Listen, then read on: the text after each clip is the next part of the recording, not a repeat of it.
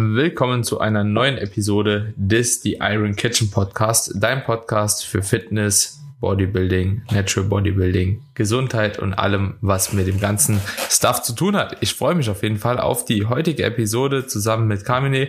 Wir haben ein besonderes Thema für euch rausgesucht, das anscheinend in seiner Community primär eine sehr, sehr hohe Nachfrage hat, aber ich auch des Öfteren schon mal ja angehauen worden bin bezüglich vieler Mythen, die sich dahingehend oder damit umgeben. Und zwar, es geht um das Thema Insulin, ja, und alles, was mit dem Insulin zu tun hat. Und ich glaube, hier sind auf jeden Fall schon ein paar sehr, sehr äh, brutale Mythen unterwegs, kann man eigentlich schon fast sagen, die für sehr viele Unruhe stiften und die wir einfach hier im Rahmen dieser Episode mal ein bisschen so aus dem Weg räumen möchten. Aber bevor wir jetzt in die Episode starten, Carmine, haben uns lange nicht gehört, letzte Woche ist wieder ausgefallen. Wie geht's dir, mein Lieber? Was hat sich getan? Getan hat sich nicht viel, aber das ist auch in Ordnung so ist immer noch mehr als genug Arbeit. Gesundheitlich bin ich ja wieder äh, eingestiegen, auch ins Training. Äh, Freue mich wieder an, an ein paar äh, Gains, die ich zurückgeholt habe. Arbeite gerade so ein bisschen an meiner Sommerfigur. Ich bin soweit zufrieden. Du, du bist ja auch, äh, glaube ich, mehr zufrieden. Hast ja jetzt deinen Wettkampf erst letzte Woche war's, ne? Wieder genau. erfolgreich bestritten in, in Ungarn nochmal an der Stelle. Großes Lob an dich. Ein, ein Wettkampf steht jetzt noch bevor, soweit ich weiß, ne, in Florenz. Der Wettkampf. Du, der, der, Wettkampf, da bist du äh, IFBB Pro und das nächste ist dann die Mr. Olympia Biene, würde ich sagen. ja, das kann man sich für die, kann man sich für die späteren Saisons erstmal aufheben. Jetzt geht's erstmal auf die Weltmeisterschaft, ne? Ja, und auf jeden Fall kannst so du Wettkampf. geil gönnen, ja. ey. Du bist in Italien. Ich meine, danach kannst du dir definitiv mal einen richtigen oder zwei richtige Gönnertage genehmigen. Hast du schon das einiges auf deine Liste geschrieben, soweit ich weiß. Ich, ich habe tatsächlich noch kein Restaurant rausgesucht und ich habe tatsächlich auch noch nichts rausgesucht, wo ich hingehen werde, speziell, beziehungsweise auf was ich richtig Bock habe, aber äh, brauche ich auch eigentlich nicht. Also ich glaube, das wird sich von selbst irgendwo geben. Ich habe auch tatsächlich zwei Wettkampftage dieses Mal, das erste Mal, dass ich zwei Wettkampftage hintereinander habe. Deswegen es wird auf jeden Fall noch genug Arbeit sein, bevor ich ans Gönnen denke. Ja, und dementsprechend lasse ich das Ganze auf mich zukommen und ich glaube, ganz ehrlich, so in Italien kannst du halt auch relativ wenig falsch machen, was Essen anbelangt. Und ich denke, da wird man auf jeden Fall auch auf die Schnelle mit TripAdvisor ziemlich schnell fündig werden. Dementsprechend gehe ich das Ganze noch relativ locker an, aber ich freue mich natürlich unheimlich. Also wirklich unheimlich. 50 ja. Wochen plus Diät, dann langsam vorbei. Ja, also ich werde es auf jeden Fall verfolgen. Also für alle da draußen, wenn ihr da Interesse habt, das Ganze mitzuverfolgen, ihr könnt das Ganze, äh, ihr könnt das auf Daniels Kanal machen. Ähm, letztes Mal gab es sogar einen Livestream. Also äh, ist alles in den Show Notes verlinkt. Daniel sein Insta-Account, mein Insta-Account. Schaut gerne rein. Vor allen Dingen, wenn ihr euch für Bodybuilding äh, interessiert, ist Daniel da auf jeden Fall genau der richtige Mann. Er redet nicht nur, er macht auch. das hoffe ich auf jeden Fall. Aber lass uns doch mal in das Thema einsteigen, Kamini. Genau. Also grundsätzlich Insulin vielleicht vorerst mal erklärt. Was ist Insulin überhaupt und wofür können wir oder wofür brauchen wir letzten Endes auch Insulin überhaupt in unserem Körper? Ja, also kurz und knapp, Insulin ist ein Hormon, ein Hormon, das äh, unter anderem zum Beispiel auch für die Blutzuckerregulation verantwortlich ist. Das heißt, es äh, sorgt eben dafür, dass der Zucker aus dem Blut quasi abtransportiert wird. Das, was bei Diabetikern zum Beispiel nicht mehr richtig funktioniert, wobei Diabetes nochmal ein Thema für sich, weil da gibt es ja Typ 1 und Typ 2, aber ähm, im Grunde genommen, das ist eine zentrale Funktion, ähm, aber Insulin hat eben auch ganz, ganz viele andere wichtige Funktionen im Körper. Es ist ein Hormon, was ja mit vielen Mythen behaftet ist, aber auch eins, was wo, es viele Missverständnisse gibt, sagen wir es mal so. Denn ich sag mal, Funkenwahrheit ist natürlich immer dabei, wenn zum Beispiel auch um das Thema Insulin und Fettverbrennung geht, aber das Ganze mal aufzuschlüsseln und Licht ins Dunkel zu bringen, das wird so unsere Aufgabe hier sein in dem Podcast. Was auch nochmal wichtig zu erwähnen ist, Insulin ist zum Beispiel auch der Gegenspieler von Cortisol, ist zum, also dementsprechend auch wichtig für eine Art, ich sag mal, Stressreduktion. Insulin hat auch eine sehr, sehr wichtige Funktion für die Sexualhormonbildung. Ja, also speziell auch bei Frauen ähm, spielt da nochmal eine zentrale Rolle und so weiter und so fort. Also ja, es ist einfach ein sehr, sehr wichtiges Hormon, was wir hier definitiv behandeln sollten, auch aus Sicht des Muskelaufbaus, weil es eben ein anaboles Hormon ist und eben auch den Muskelaufbau unterstützen kann. Und deswegen freue ich mich da einfach, dass wir da mal ein paar Sachen aufdecken. Mit welchem Mythos würdest du denn mal beginnen? Ich, ich finde ja fast so dieser Fettverbrennungsmythos, ja, dass das Insulin quasi die Fettverbrennung stoppt und wie sich das Ganze verhält, fast am interessantesten, weil das ist so die am häufigsten gestellte Frage. Mhm. Also das ist natürlich auf jeden Fall eine sehr interessante Sache. Vielleicht auch noch eine kurze Aufklärung, wie sich Insulin bei Diabetes 1 und Diabetes 2 hält. Äh, das ist, denke ich, auch ganz interessant. Was auch super interessant ist, ist meiner Meinung nach, dass Süßstoffe halt eben den Insulinspiegel extrem stark nach oben treiben. Das, das, das ist auch ein guter. ich auch immer noch. Das, das ist auch ein guter, ja, das ist auch ein guter. Ja, gibt viele interessante Themen die wir hier behandeln können. Ich glaube, wenn wir mit dem ersten Mal reingehen, den du angemerkt hast, äh, sind wir auf jeden Fall schon mal relativ gut am Start.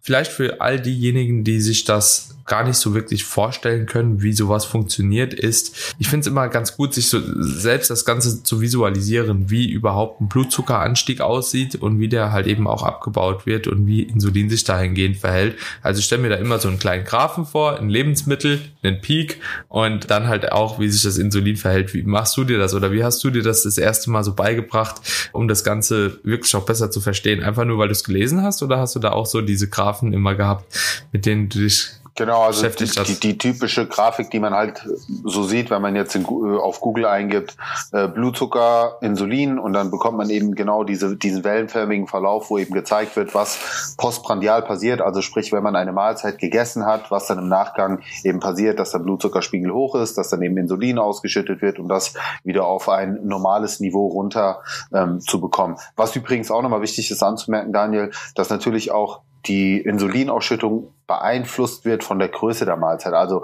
ist natürlich, also natürlich auch von der Zusammensetzung, offensichtlich, ja, aber auch von der Größe. Also wenn du ein Snack isst, hast du natürlich einen anderen Blutzuckeranstieg, als wenn du jetzt eine üppige Mahlzeit isst. Ja, also ich sage jetzt mal einen kleinen Kohlenhydratsnack oder eine, eine riesen Reisschüssel. So, das macht dann auch natürlich einen Unterschied. Deswegen muss man das auch immer sehen ähm, in einem Zeitverlauf.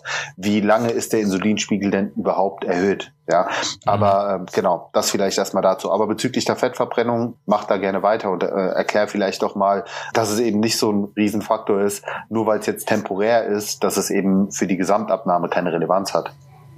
Ja, also ich glaube, erstmal wichtig zu wissen ist, und das ist, denke ich, wirklich so der Schlüsselpunkt auch, dass Insulin nicht schädlich ist für uns. Also der Insulin ist für unseren Körper nicht schädlich und Insulin ist auch nicht böse. Und wie du eben schon gesagt hast, Insulin ist sogar eines der anabolsten, ich glaube sogar das anabolste Hormon in unserem Körper. Und dementsprechend jeder, der interessiert daran ist, Muskulatur aufzubauen, sollte auf jeden Fall keine Angst vor Insulin haben. Das ist ganz, ganz wichtig.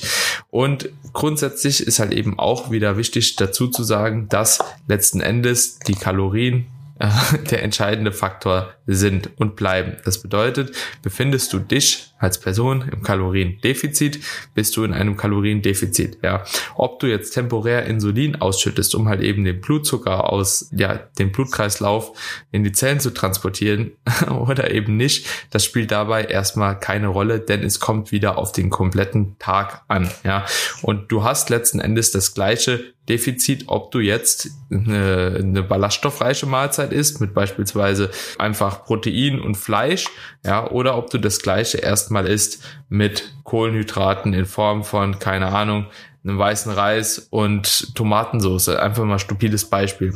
Ja, wenn die Kalorien die gleichen sind für die Mahlzeit, bist du weiterhin im Kaloriendefizit. Und das ist einfach super wichtig und das ist essentiell.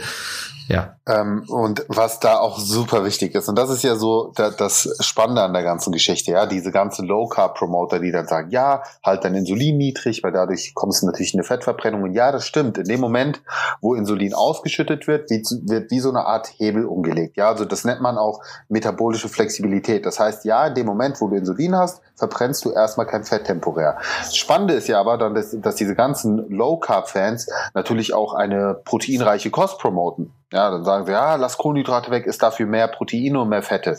Lustige ist aber, dass Proteine eine insulinogene Wirkung haben und zwar teilweise, ja. also wenn du dir Whey zum Beispiel anschaust, mehr als Kohlenhydrate. Also du hast einen höheren Insulinausstoß mit ne, äh, Protein als mit Kohlenhydraten. Das ist ja das Lustige. Das heißt, wenn das wirklich der Faktor wäre, dann würdest du auch mit einer proteinreichen Kost eben nicht abnehmen, weil du eben genauso diese Blutzuckerspitzen hast. Also mhm. das muss man erstmal an der Stelle auch erwähnen. Und was dann auch noch interessant ist, wenn so Low-Carb-Verfechter sagen, ja gut, äh, mach Low-Carb, dann musst du keine Kalorien zählen, ne, weil äh, Fette und Proteine. Das Ding ist aber, es gibt halt, also erstmal über Fette nimmst du schneller zu als über Kohlenhydrate, was einen Überschuss angeht. Und äh, man nennt das hormonsensitive Lipase. Das heißt, du kannst auch über eine Fettzunahme sehr einfach mehr Fett aufbauen. Also, wie Daniel das schon gesagt hat, am Ende ist das Defizit entscheidend. Und ob du acht, sechs, fünf oder vier Mahlzeiten isst und immer wieder diesen Insulinausstoß hast, ist dein Körper relativ egal. Am Ende zählt, dass du weniger gegessen hast, als du verbraucht hast, und dann wirst du erfolgreich abnehmen. Hm. Und hier auch gerade bei dem Thema nochmal mit, mit dem Fett, dass man halt eben durch Fett schneller zunimmt. Das ist aber wirklich nur Leute, wenn ihr in einem Überschuss, Überschuss seid, ja, der auch und auch nicht einen unbedingt kleinen Überschuss, also einen moderaten Überschuss. Da geht's wirklich auch um einen dickeren Überschuss, den ihr irgendwo erzeugt. Also wenn ihr jetzt sagt, okay, keine Ahnung, ich wiege irgendwie äh, 80 Kilo und will in der Woche 200 Gramm zunehmen und ihr seid den Überschuss halt eben bei 1,5 Gramm Fett oder so pro Kilogramm Körpergewicht, aber nehmt trotzdem nicht mehr zu pro Woche, werdet ihr wahrscheinlich nicht fett werden. Ja, aber wenn man dann natürlich sagt, okay, man ist halt eben bei zwei bis drei Gramm Fett und hat in 500er Kalorien Überschuss, dann wird sich halt eben eben die Körperkomposition negativ äußern und du wirst schneller Körperfett einlagern. Einfach weil es auch äh, am schnellsten umzubauen ist vom Körper. Ne? Also eben. so das Körperfett gleicht ja von der Struktur her am ehesten dem Nahrungsfett. Aber nochmal, um auf das Insulin zu sprechen zu kommen, ist es auch ziemlich interessant, was du eben angemerkt hast mit dem Protein,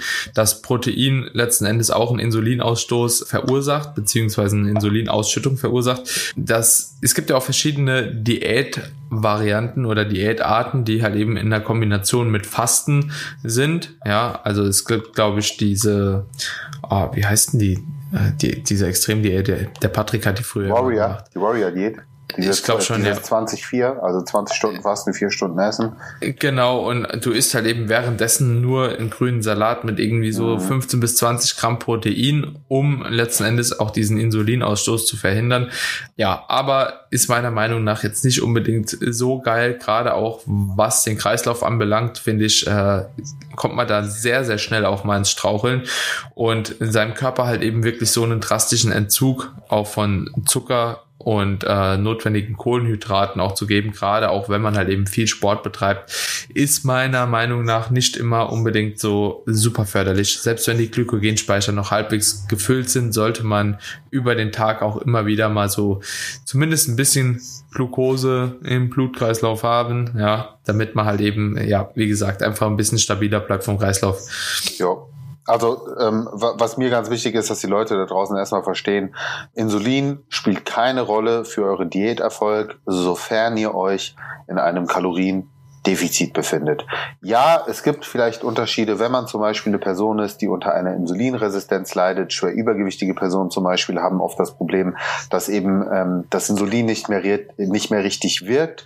Wobei, da muss man auch unterscheiden, bist du schon wirklich in einer manifesten Insulinresistenz hin zum Diabetes oder ist es jetzt eine leichte Insulinresistenz oder ne?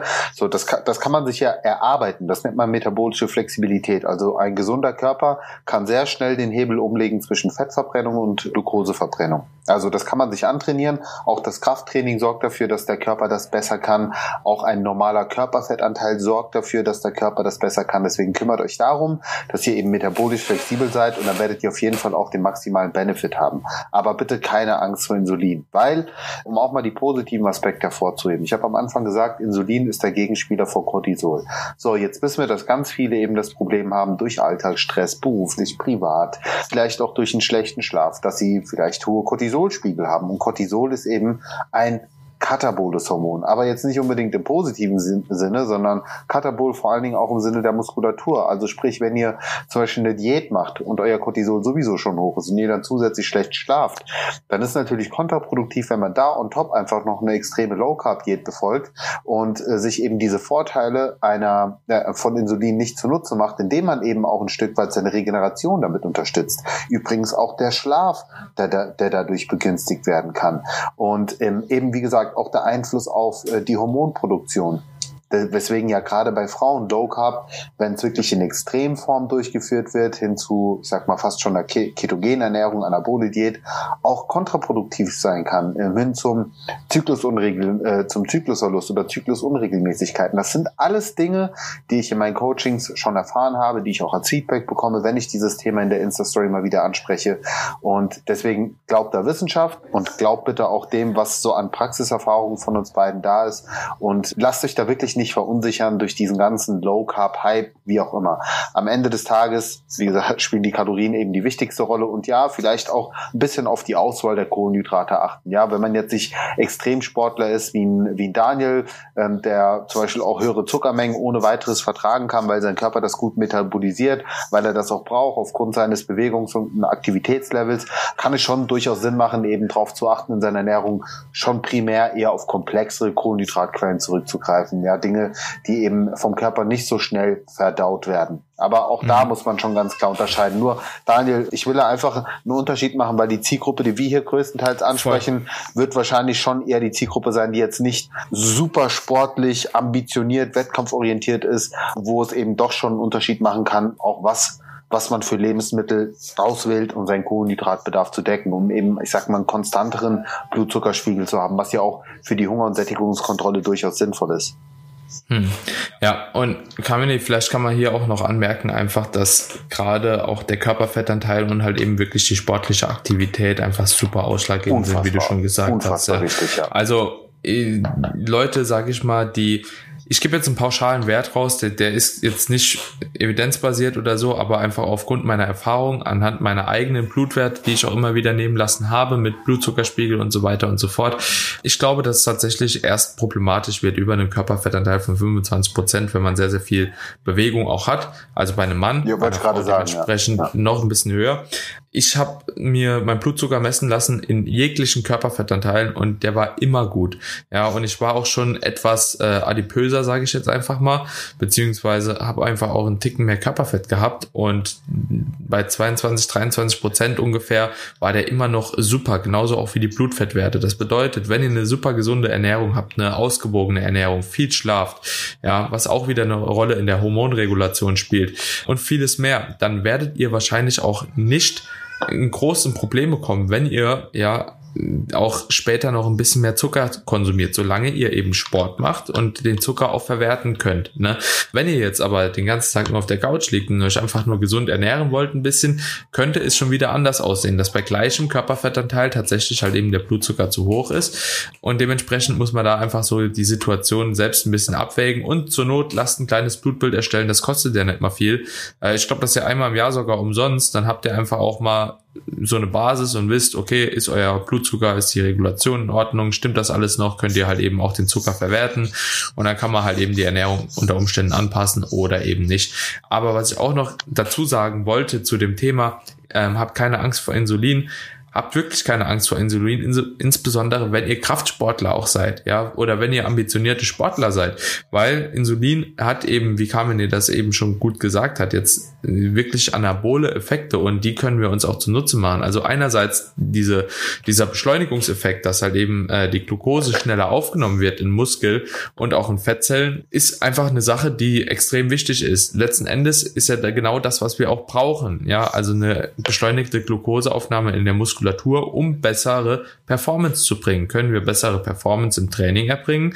Baust du mehr Muskulatur auf und im Umkehrschluss baust du mehr Muskulatur auf, baust du halt eben auch schneller Fett ab. Ne? Du hast einen höheren Kalorienverbrauch, du kannst dir das wieder zunutze machen. Also eventuell hebelt sich die, diese Effekte halt von Insulin auch temporär dann wieder aus. Und zudem ist es auch so, dass halt eben die Muskulatur ja extrem davon profitiert, weil du halt auch eine eine beschleunigte Aufnahme letzten Endes von Aminosäuren hast, aber auch von Natrium und Kalium in Muskel- und Fettzellen. Und das darf man halt auch nicht vergessen. Also alles das, was halt eben auch die Nervenzelle irgendwo da letzten Endes betrifft, ja, Kaliumkanäle öffnen und so weiter und so fort, äh, spielt eine Rolle. Du hast eine eine Steigerung auch von der Triglycerid-Synthese, was man auch nicht so vergessen darf. Also das sind jetzt alles so Punkte, die für mich halt eben noch ziemlich wichtig sind. Gerade auch, weil das halt eben in der Leber geschieht und auch im Fettgewebe an sich, wird letzten Endes das halt eben schon sehr, sehr wichtig auch für dich sein und dir mehr Vorteile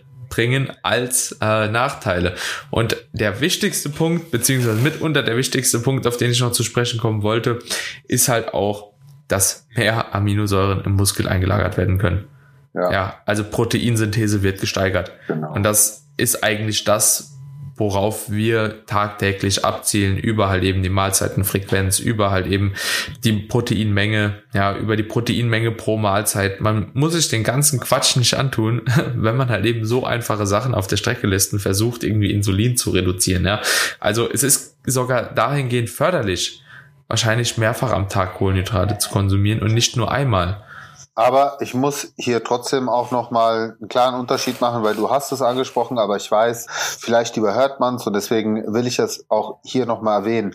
Der Körperfettanteil ist super, super entscheidend. Ja, Wenn wir jetzt mal auf der anderen Seite eine übergewichtige Person sehen, da sagen wir mal eine schwer übergewichtige Person. Ich spreche diese Zielgruppe speziell an, äh, Daniel, deswegen, weil ich habe viele bei mir, die genau da reinfallen, die auch teilweise operiert sind, also bariatrisch behandelt sind oder ich habe halt auch viele Frauen, die zum Beispiel unter PCOS leiden, was natürlich auch ein Sonderfall ist, weil gerade hier das Thema Insulinsensibilität, Insulinresistenz extrem prominent ist. Und in diesen Fällen kann es durchaus Sinn machen, sich Low Carb zu ernähren. Also als PCOS betroffene Person kann es sogar Sinn machen, sich dauerhaft Voll dauerhaft Low Carb zu ernähren, weil es einfach ähm, den Blutzucker viel besser stabilisiert, weil es eben auch die Abnahme erleichtert. Aber das ist eben eine Erkrankung und das muss man eben ganz klar unterscheiden von einer normalen Diabetes Person. auch. Genau, Diabetes ja. genau das Gleiche.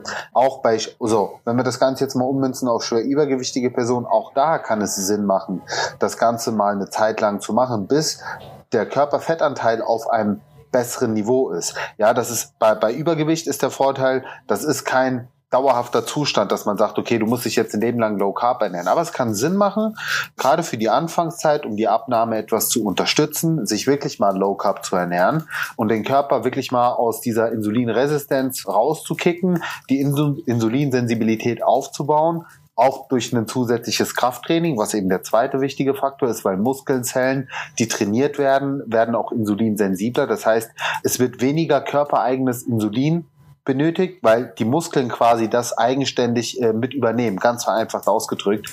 Also deswegen hier einfach nochmal eine Abgrenzung, für wen ist Low Carb geeignet, für wen weniger und wie lange muss man das überhaupt machen. Ja, definitiv sehr, sehr gut.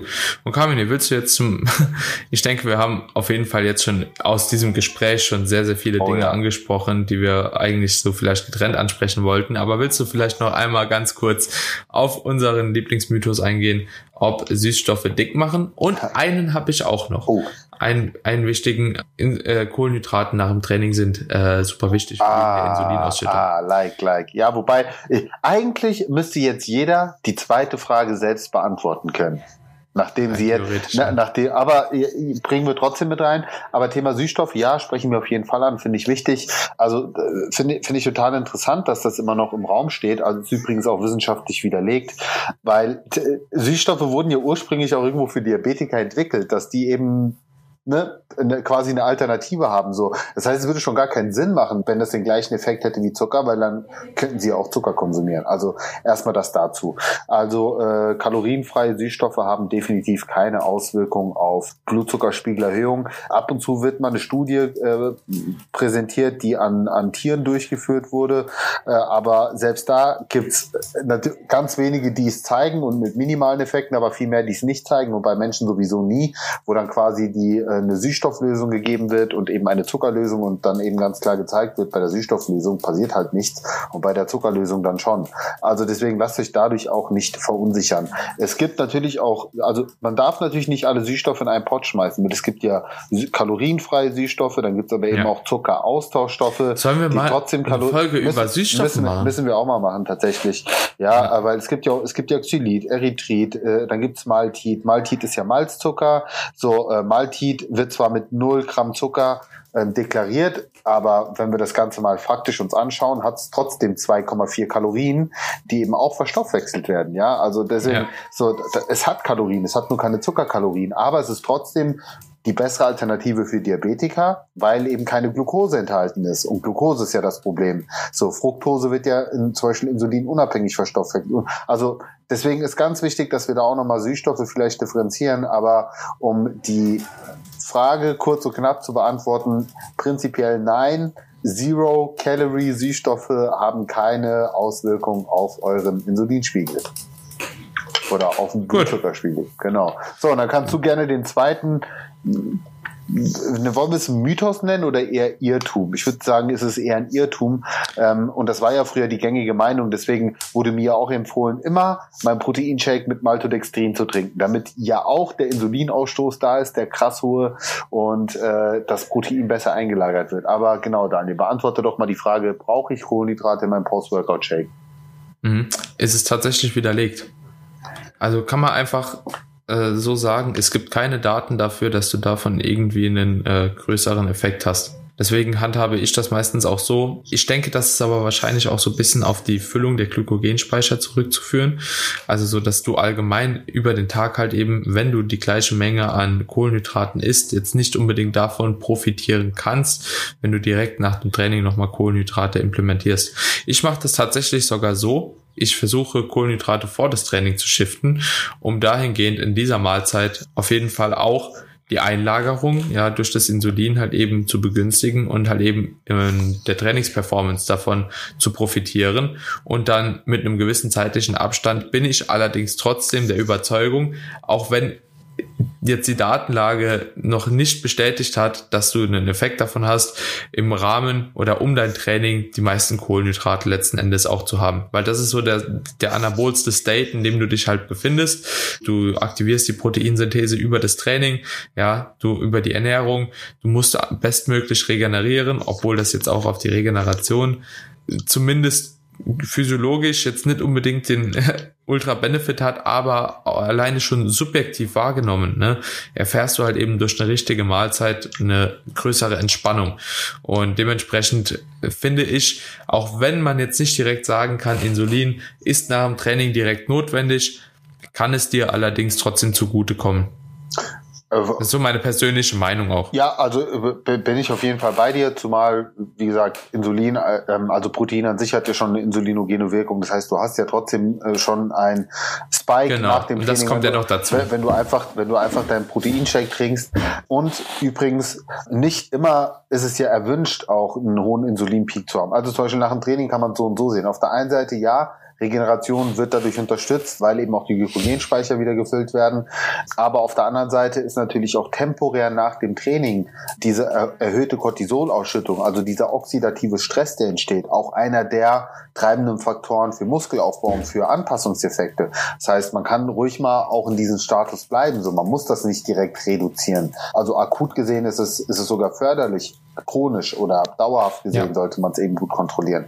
Deswegen auch hier, es gibt immer Pros und Kontras, am Ende ist es ein Abwägen und das Wichtigste ist einfach eine gute Balance zu halten und das ist ja genau das, was wir hier versuchen zu vermitteln. Wir sind keine Befürworter einer extrem High-Carb-Ernährung zum Beispiel, dass wir sagen, ey, die ganze Zeit Insulin hoch, hoch, hoch, hoch, hoch, ja, auch wenn es keine Nachteile vielleicht hätte, wobei muss man dann auf Dauer auch sehen und je nach äh, Aktivitätslevel der Person, aber wir sagen eben auf der, auf der anderen Seite auch nicht Low Carb, Weil, sondern einfach eine, einen guten Mix, ja, dass ihr eben euren Protein, ich meine, wenn ihr euren Proteinbedarf gedeckt habt äh, und damit eben nicht übers Ziel hinausschießt, wenn ihr euren Fettbedarf gedeckt habt, ja, mit dem, sag ich mal, mit dem Minimum, Optimum, wie auch immer, dann habt ihr doch immer noch eine Restkohlenhydratmenge. Und wenn ihr die nehmt, dann seid ihr doch gut aufgestellt. So, keiner sagt, ihr müsst euch 400, 500 Gramm Kohlenhydrate täglich reinfahren.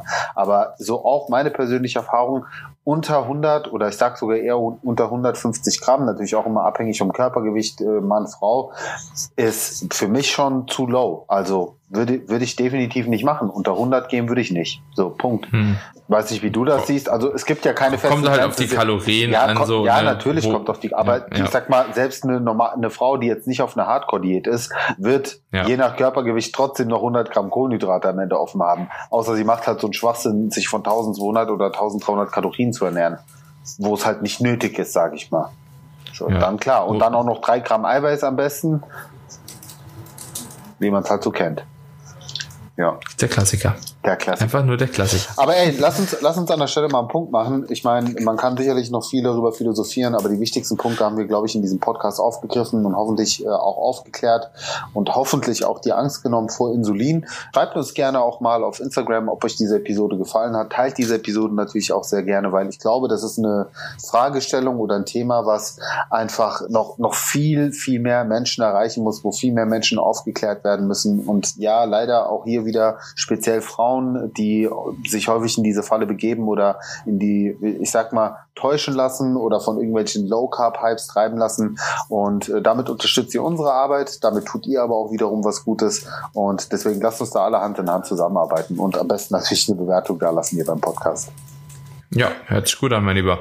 Aber auch hier vielleicht nochmal abschließend von mir ein paar kleine Worte. Und zwar, ich möchte einfach auch nochmal darauf hinweisen, dass hier in Schwarz-Weiß-Denken auch definitiv Fehl am Platz ist. Also Insulin hat soweit, also Insulin ist weder super gut noch super schlecht, sondern es ist einfach dienlich. Ja, es ist dem Körper dienlich. Und dementsprechend in manchen Situationen ist es einfach notwendig, in anderen ist es, wie gesagt, ein bisschen überspitzt. Verkompliziert das Thema nicht, vertraut eurem Körper auch so ein bisschen auf die Arbeit haltet euch an die wichtigen, ja, an die wichtigen Herangehensweisen, die man sowieso auch im Hinblick auf die Ernährung kennt. Esst Obst und Gemüse reich, ja, äh, versucht halt eben nicht zu viel Junkfood zu essen, haltet euren Körperfettanteil in Grenzen, macht Sport und ihr müsst euch mit dem Thema relativ wenig auseinandersetzen.